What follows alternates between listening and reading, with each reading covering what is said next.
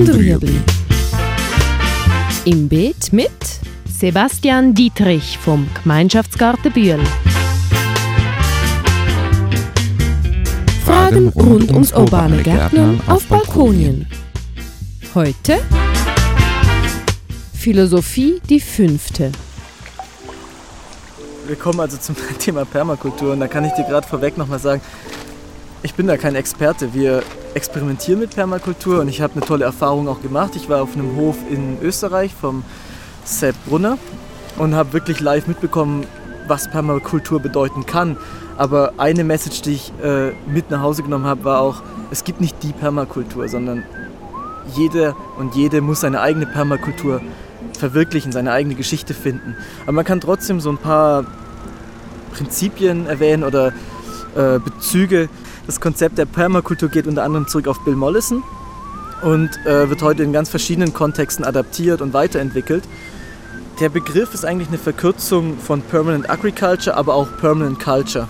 Also in dieser Verschränkung von Landwirtschaft und Kultur, die zentral ist für diesen Ansatz. Und ganz grundsätzlich bezeichnet man damit eigentlich ein Planungssystem für die Schaffung nachhaltiger menschlicher Lebensformen oder Weisen oder auch Lebensräume. Also wie gestalten wir nachhaltig Lebensräume, die uns sozial, ökologisch und auch ökonomisch tragen. Es nützt nichts, wenn wir ein super soziales Projekt machen und das auch noch super ökologisch ist, aber am Ende sind wir permanent angewiesen auf Subventionen. Das ist nicht die Idee. Eigentlich geht es wirklich darum, ein System zu entwickeln, das unsere Art zu leben trägt und auch Lebensformen, Lebenspraktiken.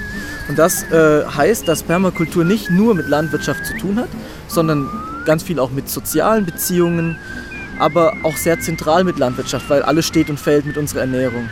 Dieser Garten ist Teil eines größeren Systems, nämlich des, des Systems Stadt. Und wenn wir sagen, wir wollen die Stadt äh, zukunftsfähig, nachhaltig gestalten, dann braucht es viele solche Orte. Es braucht viele lebendige Balkons, es braucht Gemeinschaftsgärten, es braucht offene Räume, wo Menschen zusammenkommen dann entsteht äh, hier in der Stadt ein Permakultursystem. Also der kleine Garten kann das ein Stück weit verwirklichen, aber er ist ja immer in Beziehung auch zu anderen Zonen in der Stadt. Und diese mit einzubeziehen in das Konzept, man erzählt sich eben eine Geschichte, eine Vision der Zukunft und versucht sie dann ganz konkret umzusetzen. Das ist Permakultur.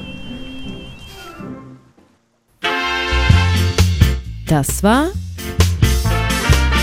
Gut und Rüebli. Haben Sie eine Frage? Schreiben Sie uns auf beet.stadtfilter.ch.